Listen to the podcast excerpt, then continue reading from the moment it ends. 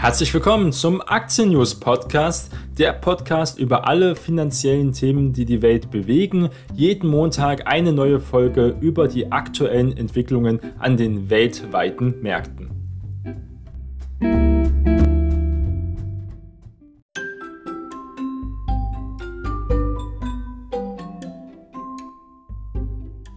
Die im Podcast besprochenen Finanzprodukte stellen keine spezifische Kauf- oder Anlageempfehlung dar. Die Moderatorin und Verlag haften nicht für etwaige Verluste, die aufgrund der Gedanken und der Ideen entstehen. Die Inhalte dienen nur zur allgemeinen Information und ersetzen keine Anlageberatung. Heute ist Montag, der 27. Dezember und ich hoffe, ihr hattet eine schöne Weihnachtszeit. Diese Woche kann also noch genutzt werden, Aktien zu kaufen, bevor wir ins neue Jahr starten. Am besten, man macht das am 27. bis zum 30. Dezember jetzt noch. Die Liquidität ist natürlich verringert, weil viele schon im Urlaub sind. Die Großen haben ihre Bücher schon bereinigt und sich aufgestellt für das neue Jahr. Da passiert also wahrscheinlich nicht mehr sehr viel. Internationale Börsen haben teilweise am 31 und am 3., also Januar dann und am 31. Dezember geschlossen oder nur sehr verkürzte Handelszeiten, genauso wie es ja Weihnachten der Fall war.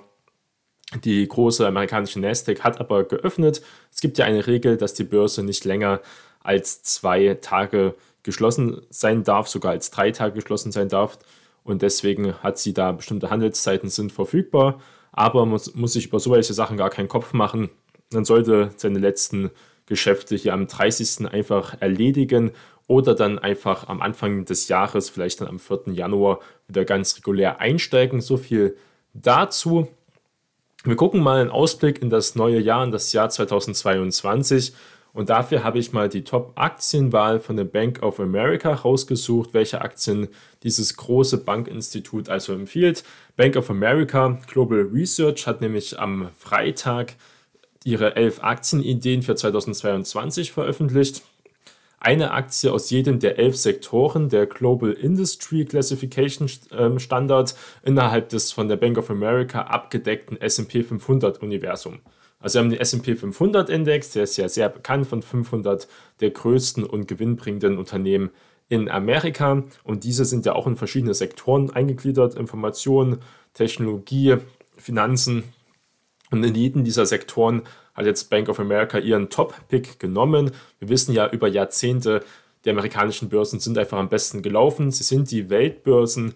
Wenn zum Beispiel der SP 500 stark korrigieren würde, dann würde das ja erstens auf die ganzen World ETFs draufschlagen, weil Amerika ja zwei Drittel der Gewichtung mindestens ausmacht. Wahrscheinlich ist der Anteil sogar noch weiter gestiegen. Wenn Amerika schwächelt, schwächelt die ganze Welt. Das heißt, man kann ja auch mit gutem Gewissen rein amerikanischen Unternehmen oft kaufen. Man muss sich nicht sehr breit aufstellen in vielen Bereichen, weil ich diese Einschätzung in diese Länderkategorien eher ein bisschen schwierig finde. Wie amerikanisch ist denn ein Unternehmen wie zum Beispiel Amazon, wie Apple, wie Microsoft? Diese Unternehmen sind weltweit aktiv und jedenfalls in der westlichen Welt Marktführer und genauso an der Wertschöpfung beteiligt in Deutschland, Amazon zum Beispiel in Frankreich, genauso ein großer Bestandteil und erwirtschaften dort auch ihre Gewinne und haben auch hier ihre Mitarbeiter und Mitarbeiterinnen. Also das kann man, finde ich, diese Länderverteilung in der globalisierten Welt ist schwierig. Wenn es um Asien geht und China besonders in diesen Bereichen, da kann man das bestimmt nochmal vornehmen.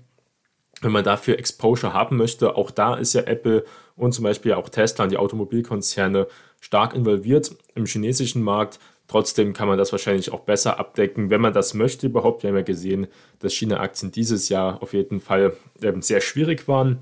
Aber so viel mal kurz zu diesem Ausflug. Gehen wir mal kurz zurück zu Bank of America. Also die Analysten wählten die elf Aktien, basieren eben auf die Ausrichtungen auf Themen im Jahr 2022 des Unternehmens aus. Darunter immer die Prämisse von hochwertigen, inflationsgeschützten Renditen, Sie sagen auch Value ähm, über Wachstum oder auch Free Cashflow-Generatoren. Das ist ja wichtig, die auch wirklich Gewinne erwirtschaften, sowie Berücksichtigung von Faktoren wie auch äh, Fondspositionen von großen Hedgefonds, auch von natürlich Bank of America Analysten, die Gewinnaussichten, auch die Konsensschätzungen und auch ESG wurde dabei mit berücksichtigt, ähm, sagt ja Bank of America in ihrer Studie. Muss sagen dazu, Bank of America ist immer ein bisschen konservativer, aber deswegen habe ich diese Studie auch rausgesucht. Ich hätte ja auch von JP Morgan zum Beispiel die Studie nehmen können, aber JP Morgan lag ja zum Beispiel, wenn es um die Entscheidung von der US-Notenbank, um das Tapering ging, um die wahrscheinlichen Zinsanhöhungen in drei Schritte im nächsten Jahr, wenn es so kommen sollte, lag ja JP Morgan vollkommen falsch.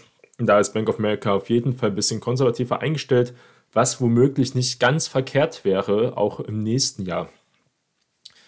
Die elf ausgewählten Aktien haben durchschnittlich 23% implizierte Kursziele, also Kursgewinnchancen, der Analysten jedenfalls, das ist der Stand vom 16. Dezember, plus eine durchschnittliche Dividendenrendite von 2,2%. Und wenn wir auf den SP gucken, der hat momentan in seinen elf Sektoren im Durchschnitt eine Rendite von 1,7%, hat also auch eine höhere Dividendenrendite als der ganze SP 500, so jedenfalls die Bank of America. Nach der Bank of America werden diese Aktien von aktiven Fonds auch meist vernachlässigt. Sie profitieren stärker von Inflation, höherem Bruttoinlandsprodukt, höheren Zinssätzen, höheren Öl- und Rohstoffpreisen und auch Lohnwachstum als ein gleichgewichtetes Portfolio, zum Beispiel aus elf Sektoren. Man soll bestimmte Sektoren ja auch übergewichten. Alles davon erwartet auch die Bank of America. Also nochmal ganz klar, sie erwartet, die Inflation wird weiter bestehen bleiben. Sie wird wahrscheinlich sinken, aber auf, trotzdem auf einem hohen Niveau mindestens stagnieren. Trotzdem sehen wir auch höheres Bruttoinlandsprodukt. Der Lieferengpässe werden knapper, also werden weniger einfach. Das heißt, die Wirtschaft kann wachsen, die Nachfrage ist ja da. Durch die Inflation können die Unternehmen auch wieder höhere Gewinne und Umsätze natürlich immer vermelden. Das ist sehr logisch. Und aber Bank of America erwartet auch höhere Zinssätze in Amerika. Da muss man sich auch drauf einstellen als Investor. Das wird ein ganz großes Thema werden nächstes Jahr. Aber sie bleiben auch dabei, wir haben höhere Ölpreise. Das spricht also auch für eine starke Konjunktur, die ja ähm, dann auch die Rohstoffe antreibt. Weil ja Rohstoffe ähm, zum Beispiel auch sehr zinssensibel sind. Da muss man gucken, Lohnwachstum wird kommen. Wenn Lohnwachstum, oder es ist ja in Amerika schon stark fortgeschrieben, aber wenn es auch in Europa weiter Fahrt aufnimmt, wenn wir dieses Lohnwachstum sehen, das sehen wir ja in Deutschland schon automatisch durch den Mindestlohn. Das ist eine Erhöhung von 10,35 Euro auf 12 Euro, wahrscheinlich Mitte nächsten Jahres. Das ist ja auch eine Steigerung um fast 20 Prozent. Das sollte man auch nicht vernachlässigen, weil wir in Deutschland zum Beispiel über 5 bis 6 Millionen Menschen haben, die ähm, davon profitieren könnten. Das wird natürlich auch Druck ausüben auf die Preise. Aber wir wollen ja hier nicht nach Deutschland gucken, sondern nach Amerika. Also kommen wir mal zur ersten Aktie und zwar ist es Walt Disney. Das ist also ein Topic von Bank of America. Es ist, gehört zum Sektor Kommunikationsdienste natürlich. Und die Wiedereröffnung des Engagements, äh, Parks, Kreuzfahrten, Filme ähm, läuft wieder sehr gut an. Auch Corona wird nach der Bank of America immer ein Thema, was langsam vernachlässigbar werden wird. Wir müssen gucken, wie Omikron natürlich jetzt äh, vorangeht. Aber die Menschen wollen trotzdem ihr Leben leben immer mehr und können auch nicht mehr. Sie brauchen auch diese Parks, auch diese Kreuzfahrten. Es gibt viele Möglichkeiten. Natürlich mit Testungen, Impfungen viel mehr, als es noch vor einem Jahr gab zum Beispiel. Es wird von Fonds vernachlässigt. Die Gewichtung ist relativ immer im S&P 500 ist die Gewichtung nur 0,5 Prozent. Ähm, hat eine hohe Qualität, sagt Bank of America, ein stabiles Unternehmen mit Tradition, ist unter Druck geraten. Streaming kostet natürlich viel Geld. Wir haben diese Belastungen durch diese Parks und Kreuzfahrten, da macht Disney extrem viel Geld, aber wir sind gleichzeitig die Leute lieben wieder Filme zu gucken, nicht nur Streaming, sondern auch im Kino. Das haben wir letztens bei diesem Spider-Man-Film, der jetzt neu rausgekommen ist, gesehen. James Bond äh, lief auch gut an, dass die Leute wollen Entertainment haben. Und davon wird Disney, könnte Disney auf jeden Fall profitieren. Dann kommen wir zu einem Wert, den ich vorher nicht kannte, und zwar Borg Warner, also kurz BWA. Das ist ein Konsumgüterhersteller. Und er ist hier sehr stark natürlich ein Hedge gegen Inflation, Konsumgüter. Ähm, CAPEX begünstigen, es ist auch wieder sehr vernachlässigt in den Fonds, hat auch etwa nur eine 0,5-prozentige Gewichtung, eine hohe Qualität und hat einen starken Free Cashflow ähm, hier von 8%. Also hier ein konservativer Konsumgüterwert, der noch fair bewertet ist, jedenfalls nach der Bank of America, den man sich mal genauer angucken kann. Das sind ja erstmal nur auch für einen persönliche Ideen und die ganz tiefe Recherche sollte man dann selbst natürlich begehen und sich Unternehmen angucken, ob sie in sein Portfolio passen. Nummer drei, die ist natürlich ganz bekannt, das recht zur Jahreszeit jetzt hier zu Weihnachten, das ist Mondelez International, heißt es ja. Mondelez bekannt, ähm, ganz klar von ähm, Schokolade natürlich. anderen Konsum- und Verbrauchsgüter, ähm, Heftklammern zum Beispiel ja auch, glaubt man auch so nicht. Also ein sehr großes Portfolio hat Mondelez, aber wirklich der Weihnachtsmann, die Milk, Milka-Schokolade, das ist alles da zum Beispiel. Hohe Qualität, ähm, hohes ESG-Mieter auch. Es ist auch immer noch leicht untergewichtet in vielen ähm, Portfolios und auch im S&P 500. Wir haben eine positive Bruttoinlandsprodukt, sollte auch hier den Konsum wieder anfachen. Das sehen wir auch in den USA bei den Verbrauchern. Und auch die Zinsbelastung sollte das Unternehmen eher ähm, in Ruhe lassen. Fair bewertet, ein KGV von etwa 20, 21, Dividendenrendite über 2%. Und das ist in wahrscheinlich einem schwierigen Börsenjahr 2022 eine gute Möglichkeit für Rendite, jedenfalls nach der Bank of America. Zu den steigenden Ölpreisen haben wir ja am Anfang kurz gesagt, davon geht jedenfalls die Großbank aus und sie wählt dafür als Tipp den ExxonMobil Corp. Also ExxonMobil, der größte Ölkonzern der Welt, ist natürlich im Sektor der Energie hier der Primus. Und ähm, es wird sehr vernachlässigt, natürlich von der Gewichtung her. Es ist ja auch in die Jahre, ähm, war ExxonMobil war mal das wertvollste Unternehmen der Welt.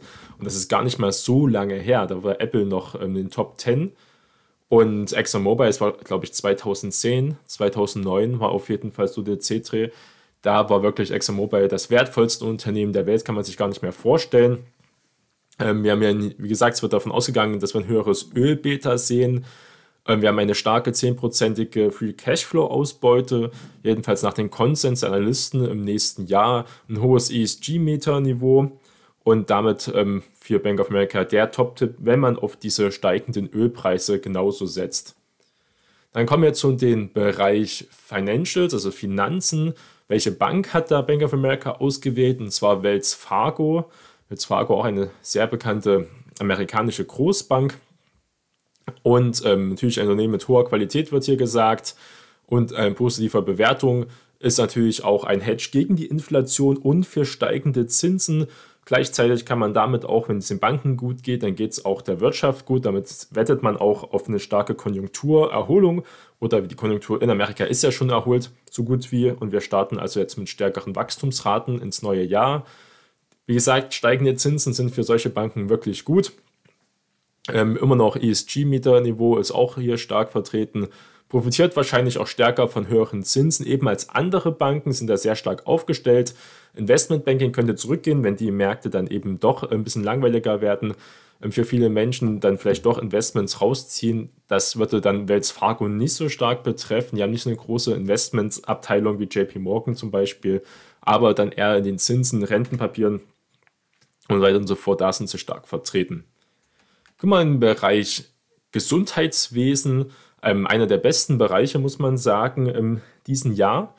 Mal gucken, wie es im nächsten Jahr wird. Und da haben sie CVS Health Corp genommen. CVS Health Corp ist Pharmacy, auch also hohe Qualität, hat eine mittlere Laufzeit im Inland sehr beliebt. In Amerika ist wirklich so ein Drugstore, ähm, wird das ja mit beschrieben, hat eine attraktive Dividendenrendite. Das wird hier dazu genannt. Kommen wir zum Sektor Industry, zur Industriesektor. Da gibt es ähm, als Tipp von Bank of America den Eaton Corp. Eaton ist ähm, relativ unbekannt, muss man sagen, soll aber auch ähm, ein positiver Hedge sein gegen Inflation für ein steigendes Bruttoinlandsprodukt und auch steigende Ölpreise. Da müsste man dann wirklich genau in die Recherche reingehen. Ähm, es wird immer noch vernachlässigt in der Gewichtung, deswegen kann man davon profitieren. Hohe Qualität wird hier öfters genannt ist einer von der CAPEX Reshoring begünstigtes Unternehmen, hohes ESG-Wiedermeter-Niveau, was hier mit berücksichtigt wird. Also das ist, wenn es um Industrie geht, der Top-Bit, da müsste man selbst nochmal genauer gucken. Also Vernetzung, Industrie 4.0, das ist hier so das Thema. Aber da muss man wirklich ganz tief in die Materie reingehen. Jetzt nur mal ein paar Gedankenanstöße. Informationstechnologie wieder ein Wert, der eher unbekannt ist, aber man kann ja auch eher mit unbekannten Werten nur den Index ausschlagen. Ja. Natürlich kann man sich die großen Tech-Werte und auch so stabile Unternehmen wie JP Morgan und Berkshire Hathaway mit ins Portfolio holen mit den großen Tech-Werten, da wird man immer gleich performen, wahrscheinlich, wenn man die Gewichtung nicht großartig ändert, wie eben der Markt. Dann kann man aber auch natürlich einen ETF kaufen, den so sehr günstige S&P 500 ETFs kosten ja auch sehr, sehr wenig ähm, TR-Gebühren. Da muss man sich ähm, da nicht so viele Gedanken drum machen. Wenn man einzelne Aktien ja auswählt, dann muss das Ziel ja sein, den Index mit diesen zu schlagen. Ja, das ist ja ganz klar. Sonst ist das vergeudene Zeit und Stress und ähm, alle möglichen Analysten und Recherchen umsonst. Also das sollte schon das Ziel sein, wenn man merkt, das wird nichts, muss man sich besser informieren oder man muss ganz einfach den Index kaufen und dann halt jahrzehntelang liegen lassen, hat man auch was davon. Jedenfalls Informationstechnologie wieder ein unbekannter Wert, für viele wahrscheinlich, und zwar F5, also F5. Und ähm, da geht es auch wieder um ein hohes Qualitivunternehmen, positive Betas, ähm, inflationsbereinigt ähm, hier ein guter Wert entstanden ist, Bruttoinlandsproduktsteigerung, Zinssatzerhöhungen, als wir die gleichen Kategorien. Das ist einfach unter den Prämissen, den Bank of America setzt, wenn man daran glaubt. Höhere Ölpreise steigen das Bruttoinlandsprodukt, trotzdem haben wir Inflationsdruck. Wahrscheinlich nicht mehr so groß mit 6,9 Prozent, aber immer noch sehr, sehr hoch. Dann sollte man sich ähm, bei diesen Werten genau informieren. Dann noch der Sektor Materials gibt es noch im SP 500 und da haben sie Eastman Chemical, also ein Chemieunternehmen, rausgesucht. Hat eine attraktive Dividendenrendite von über 2,6 Prozent und trifft auch die anderen Kriterien, die wir ja schon bei allen anderen Werten hier durchgesprochen haben. Jedenfalls nach der Bank of America. Dann gibt es noch den Sektor Immobilien, also Real Estate. Und da hat Bank of America Welltower ausgesucht. Welltower ähm, das hat auch eine attraktive Dividendenrendite von 3%, ist spezialisiert auf Altenheime, auch wieder Richtung Gesundheitspflege. Ein großes Thema, nämlich auch die Bevölkerung Amerika oder weltweit wird ja immer älter und älter. Und dann als letzten Bereich, die elfte Aktie ist dann ein im Sektor Versorger. Und Versorger hat hier ähm, Bank of America NRG Energy rausgesucht, also Energie in Deutsch. Und das ist ein klassischer Versorger, auch wieder ein konservativer Wert. Ähm, da ist ein sehr niedriges Beta, wie es mit dem Markt zusammenläuft. Ähm, scheinbar ganz gut aufgestellt. Eine Bilanz wird hier geschrieben. Hat eine attraktive Dividendenrendite, die es auch wirklich zahlen kann, ähm, von 3,3 Prozent. Ich weiß, dass E.ON sehr beliebt ist. E.ON ist interessant, weil E.ON ja jetzt großteils Geschäft macht im Netzbetrieb. Ja. Mit Netzentgelten. Netzentgelte wurden ja erst gesenkt, muss man sagen. Sie waren mal höher, was jetzt auch nicht so schlimm ist. E.ON läuft sonst ganz gut. Aber zwei Punkte sollte man bei E.ON bedenken. Ein konservativer Wert ist wirklich gut gelaufen, muss man sagen. War jetzt auch auf einen 52 Wochen hoch. Ähm, ist wirklich stark gelaufen, hat aber genauso auch wie RWE eine schon sehr große Verschuldung, auch für die Telekom, wie viele solcher Werte, Versorger sowieso. Ähm, als recht, wenn man den Netzausbau vorantreibt. RWE muss man belegen, Kohleausstieg, okay, sie werden dafür kompensiert wahrscheinlich. Da wird trotzdem mit dem Atomausstieg, den RWE ja auch noch hat, Atomwerke, die ja dieses Jahr geschehen wird, wird man schon einen starken Umsatzrückgang haben. Einfach natürlich, der wird ausgeglichen, soll ausgeglichen werden mit großen erneuerbaren Energienprojekten. Bei RWE hätte man dann stärkere Wachstumsraten, das sehe ich auch. Aber man sollte nicht vergessen, wie teuer momentan solche Projekte sind wenn sie die wirklich selbstständig alles aufbauen wollen. Da ist Encarvis ein bisschen interessanter, weil sie ja dann diese Parks übernehmen, weil so ein Parkaufbau, jedenfalls jetzt, das ist unglaublich, wie lange solche Planungsverfahren gehen können. Die Materialkosten sind immer noch immens äh, für Stahl und andere Sektoren, die ganz wichtig sind, zum Beispiel bei der Windenergie. Also das ist gar nicht mal so ohne und gar nicht mal so ähm, ja, so margenstark. Ähm, das sind gar nicht mal, man möchte dieses Thema spielen natürlich, Klimawandel, erneuerbare Energien, das wird auch ein großes Thema. Dafür sind die Bewertungen aber auch sehr hoch, auch bei Encarvis, auch die Verschuldung. Das sind Werte, das haben wir auch beim Global Clean Energy ETF gesehen, die sehr stark darunter leiden werden, wenn wirklich eine Zinswende langsam kommen sollte. Wenn man davon ausgeht, dass wir wirklich eine Zinswende sehen werden, erst in Amerika natürlich, aber irgendwann dann wahrscheinlich zwei Jahre später in Europa, dann kann man aber wissen, dass die Unternehmen stark, stark unter Druck geraten, weil die Bilanzen einfach nicht so gut aussehen und sie von, von diesem billigen Geld leben. Andersrum kann man sagen, okay, wir müssen diesen Klimawandel, eine Klimakrise halt bekämpfen und das geht nur mit diesen Technologien. Da muss viel Geld in die Hand genommen werden, muss investiert werden. Und da müssen auch die Zinsen niedrig sein, unter besonderen Konditionen, Subventionen gemacht werden. Aber das spricht ja nicht, Unternehmen, die stark subventioniert werden, ist meistens kein gutes Zeichen ähm, langfristig gesehen. Wenn man also Dauersubvention, das funktioniert meistens nicht, weil wenn sie irgendwann wegfallen, dann kann es doch mal ein bisschen krachen in den Bereichen. Also interessante Unternehmen, die Frage ist mal die Bewertung. Bei E.ON ähm, war es einfach nur sind halt sehr gut gelaufen, haben eine Payout-Ratio auf ihre Dividende von über 105 Prozent. Also so sicher, also das ist an sich auch nur eine Art Lock Lockmittel. Ähm, die Dividende, man kauft eher nicht für Wachstumsraten oder für ihre Bilanz. Das ist einfach so. Sie haben ja angekündigt, 5% ähm, jährlich ihre Dividende steigern zu wollen. Das hört sich interessant an, aber es ist die Frage, wo hier die Mittel herkommen. Aber das ist ähm, ein interessanter Play. Die Frage ist nur, ob die Bewertung momentan noch so in Ordnung ist, weil viele sich in konservative Werte stürzen. Das kann man auch bei Konsumstaples sehen, finde ich sehr interessant. Das ist mit Technologie der höchst bewerteste Sektor momentan. Das sind Consumer Staples. Also was sind Consumer Staples? Das sind weit entfernt ist das auch sowas wie Luxusartikel, LVMH, die waren aber schon immer relativ teuer. Aber mir geht es eher um so klassische Consumer Staples, wie zum Beispiel Nestlé, wie Pepsi, wie zum Beispiel auch Procter Gamble, ähm, Coca-Cola, diese ganzen Werte, die wir dort haben. Walmart äh, auch als Consumer Staple kann man auf jeden Fall mit dazu nehmen. Ähm, was da alles so gibt, auch Mondelez, aber Mondelez ist halt wirklich noch dagegen relativ fair bewertet.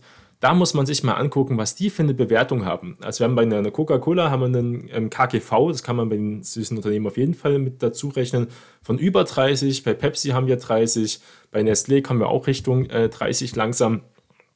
Alles tolle Qualitätsunternehmen, die auch jahrzehntelang weiter bestehen werden, die werden weiter Gewinn machen, aber die machen nicht so schnell, die können ihren Gewinn und ihren Umsatz nicht so schnell steigern, wie die Bewertung das jetzt vorgibt. Äh, sie werden gekauft, weil sie als sicher gelten. Und sie sind auch eine Art sicher, aber die Bewertung sehe ich ja eigentlich nicht als sicher. Die Leute suchen halt Sicherheit.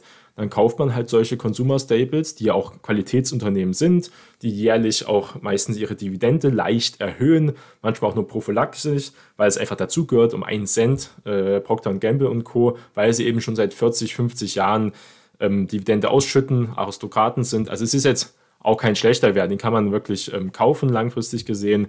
Aber ich finde da die Bewertungen schon sehr beeindruckend, wenn man hier wirklich, da würde ich eher ähm, Apple kaufen, KGV von 30, was Apple momentan hat, als zum Beispiel Coca-Cola. Also das kann mir ja keiner erzählen, was das für die, von bewertungsmäßig, wer größere Wachstumsaussichten hat. Apple oder Coca-Cola. Also ich sehe das Wachstum mit diesen Consumer Stables einfach nicht, außer die Menschen, wir essen immer mehr wir, klar haben wir auch ein Bevölkerungswachstum, aber jetzt nicht so extrem, ähm, dass sich das wirklich rechnet. Also ich bin da sehr überrascht, was für hohe Bewertungsniveaus die erreicht haben. Auch gut kann man sagen, Inflation kann man sagen, die geben die Inflation gut weiter, die erhöhen die Preise ja höher als Inflation ist, die machen auch guten Gewinn, wie gesagt.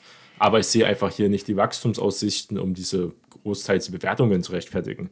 Also alles KGV von 20, ja, dann auf jeden Fall äh, viele von diesen Konsumerwerten aber jetzt momentan äh, sehr interessant. Also der zweithöchst bewertete Sektor nach Technologie, dann würde ich doch eher in Technologie investieren. So viel dazu, also mal ganz interessante Werte. Ihr merkt auch, ich bin auch konservativer eingestellt fürs nächste Börsenjahr, aber es ist immer Rendite zu holen. Man muss mit Augenmaß vorangehen und wir werden auch wieder im nächsten Jahr schon wieder viele interessante Themen und die aktuelle Marktlage besprechen. Das war der Aktien News Podcast. Vielen Dank fürs Zuhören und bleiben Sie langfristig investiert.